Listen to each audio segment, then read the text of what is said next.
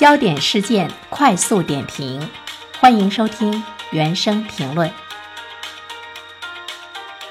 我有一天有一位来自于北京的朋友跟我在微信上聊了很久，他说：“你一定要重视这个疾病，你要知道这个病是要死人的。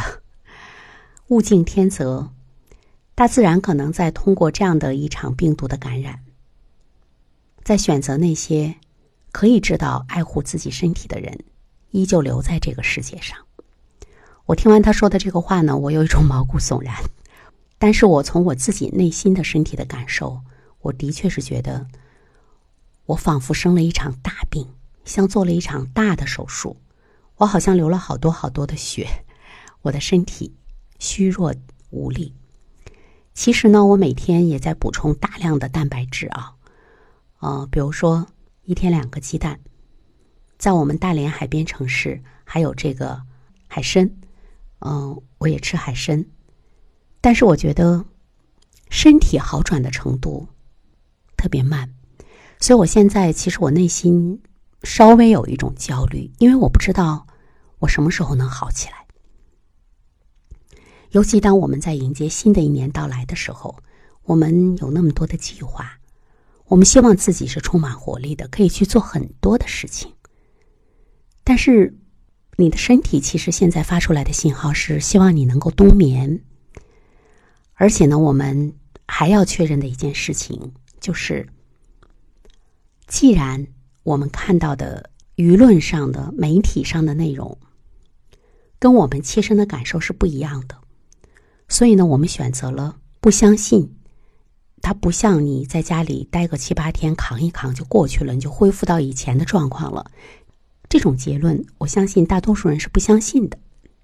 那于是呢，我们要思考第二个问题，就是当有人跟你说你感染过一次，你在半年之内，或者在多长多长时间之内，你不可能再感染了，你身体是有抗体了。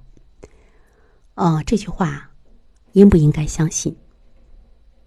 如果说，前面他告诉你的身体的感受和你的感觉是不一样的，那么接下来的这句话说你在长达半年的时间中不可能再被感染，你已经有了抵抗力，你相不相信他？我觉得这个是我们对自己你的一个选择，你怎么样去理解这场病毒？你怎么样去理解它给你身体带来的伤害？我们的这个选择力很重要。阳了变阴之后，其实你依旧是要戴口罩，依旧是要有好的生活习惯，依旧是要不聚集，依旧是要远离人群。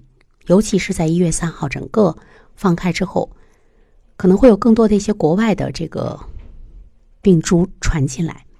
我们真的感染了这一次之后，就有抵抗力吗？我们真的不可能在短时间之内感染第二次、第三次、第四次吗？这个我觉得需要我们自己要有独立的思考了，因为你的身体的感受和普遍说的状况不一样的时候，接下来你要相信什么？嗯，第三点，我特别想和大家说的是，我们现在呢是要积蓄身体的能量跟病毒呢去对抗，所以呢，从你的情绪上来说，你应该是很平缓的。比如说，我们不能处于那种抱怨。呃，失望、焦虑，因为它会让你的身体产生内耗。内耗之后呢，你就没有更多的力量去对抗病毒。所以呢，我们是需要呢自己的一种平缓。这样的话呢，你的神经系统才有能量，才有力量去调整你的身体来应对呢各种病毒。比如说，我们大怒，包括你的大笑，包括你和家人的争执。包括呢，你对一件事情的气氛等等，它都是对你身体能量的一种消耗。在我们健康的时候，身体内没有新冠病毒的时候，那你可能会很快的恢复。但是现在呢，包括大悲大喜啊，给你身体带来的能量的消耗，会使得病毒在你的身体中会更加的猖狂，你没有力量去应对它。当然，这个时候呢，会有朋友说：“我已经好了呀，我已经由阳转阴了，我身体内还有病毒吗？我想跟你说有，我已经转阴了，但是我依然能感觉到我体内的病毒并没有完全的清除。比如说，我还是觉得无力，我还是觉得身体有发烧，啊，甚至于呢，我最近感觉我的眼睛肿了，就是上眼皮会有一些肿。就是在你身体很脆弱的地方，你都会感觉到不舒服。比如说，我有个朋友，他平时膝盖不太好，那这次呢，他的膝盖就特别的痛。我还有一位朋友呢，他平时呢就是就过敏，这次得了新冠病毒之后，即便是他转阴了，他全身也呢是一种过敏的状态。这就是说，这个病毒并没有完全的清除掉。所以呢，我们不能认为自己转阴了，你就是健康的。这一点啊，大家一定要谨记。第四点，我刚才说，我们不要有更多的一种悲观和抱怨的情绪。比如说，我们会看到大家在说国家为什么断崖式的就放开了，我们什么准备都没有做好，药店里买不到药，而且呢，我们保护的这三年，其实我们像。一个婴儿一样，被国家像父母一样完全的保护起来。我们听从着去做核酸检测，我们出现了问题，被隔离。那个时候，你感觉外面的空气是纯净的，就是你觉得病毒被控制的很好。在那个时候，我们没有去思考说一旦放开了会是什么样的，我们应该有一些什么样的应对能力。我们真的去很好的去研究这个病毒的状况了吗？没有。那个时候，我们的情绪全是在抵制。我们抵制做核酸检测，我们抵制动不动的就给孩子们上线上课了，我们抵制动不动的就把我们封在家里了。我们所有的情绪和焦点都是用在这里，而我们自己很少静下心来。去了解这个病毒，真的有一天放开之后，它会给我们带来什么？我们会需要什么？我一直很坚定的认为，政府会一直这样的跟我们保护下去，一直到外面已经很安全了，我们会是什么什么样的？尽管我们在被保护的过程中焦虑，甚至于有无望，就觉得，哎呦，怎么这么不自由？我什么时候能像天空中的小鸟那样，想去哪儿就去哪儿？今天。你可以做天空中的小鸟，但是你没有力量飞出去，你也很恐惧飞出去。所以我想说的是，在病毒它的危害力已经在逐渐减轻，不会让大多数人成为重症危及生命的时候，我们都能够感觉到这个病毒的厉害，它给你身体带来的侵蚀。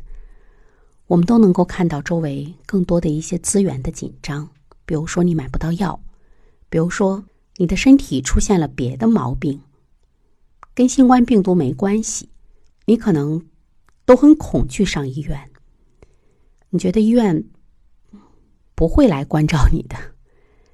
我想说的是什么呢？就是在我个人的内心深处，我真的特别感谢国家这三年来对我们的保护。如果没有的话，可能包括我在内，都会处于重症和危及生命的一种状态之中。我们不应该在什么时候都是抱怨，都是谩骂。管你的时候你也不开心，不管你的时候你也不开心。我们还是要有心存感谢吧。毕竟他在这个病毒最肆虐的时候。让大多数人吧，就是远离那种生命丧失的危险，所以我们还是要感谢我们的国家。他的确是很负责任，但是呢，断崖式的放开有一些突然，药厂都来不及生产药，老百姓有很多人家里没有药，比如说我们家，我这次觉得我一直在发低烧的时候，突然之间觉得我们家竟然没有抗生素。什么破热息痛啊，什么的都没有。前段时间我在节目中说，我老公最初买了一些莲花清瘟，那他就是买的莲花清瘟啊、感冒清啊什么的。我就会发现我们家的药箱其实特别单调，什么药都没有。我们真的是感觉到了一种无力，就是资源的紧缺。我们平时在这方面的忽略的那种储备，比如说新冠的过程中，我们可能在储备粮食，但是我们可能谁也没有想到去储备药。我们买了很多的大米，我们买了很多的这个鱼呀、肉啊、菜呀，但是我们可能没有人去买药。当然那个时候呢，药房治疗发热的药他也不卖给你啊。就是这种断崖式的放开，的确是让人特别难受。就是他把我们从一个被保护的好好的婴儿，突然之间扔到了一个天寒地冻的环境中。完了之后呢，我们又充分的一开始充分的相信了很多的专家学者的对这个病情病况以及对我们身体的呃一些建议，于是有很多人很忽略，丧失了生命。比如说，清华大学那位才六十岁的教授，他觉得他阳了之后转阴，他觉得身体很好，他就到外地去参加一个学术交流会。回来之后的第二天，他这个人就没有了。我在想，他为什么会会是这样的一个状态？他属于那种高知的。高级的知识分子，因为我们都相信了那种你挺一挺你就好了，所以当我们觉得我转阴之后我的身体还是挺不错的时候，没有人去告诉我们说，其实他已经把你身体掏空了，接下来你会很疲倦，你需要储备能量，你需要休息。你需要呢和你身体中残缺不全的、被伤痕累累的身体，要很好的去保护它。就是没有人告诉我们是这样的。所以呢，我现在就是特别能够能够了解那位六十岁的清华教授，他做完了学术交流回到北京之后，突然之间辞世。就拿我们现在的身体状况，我们已经转阴了将近十天的时间了。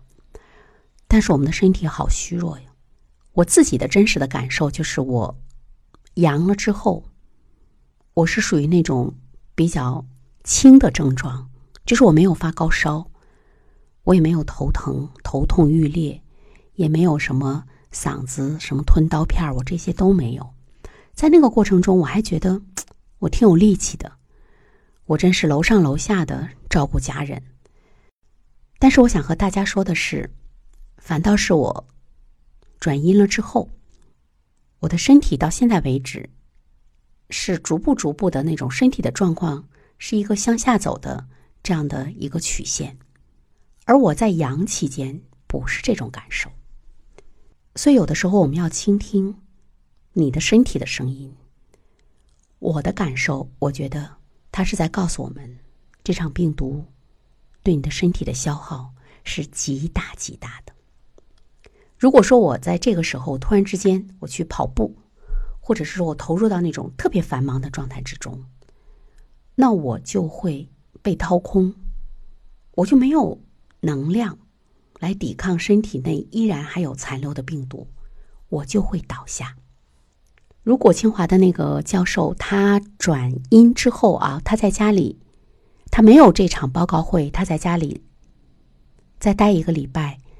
他真的能够感觉到身体的一种无比的疲劳，而是刚刚转阴之后呢，他觉得身体问题不大的那种一瞬间的假象，其实挺蒙蔽他的。而且我们都会相信自己在七八天之后，就像得了一场普通的感冒一样。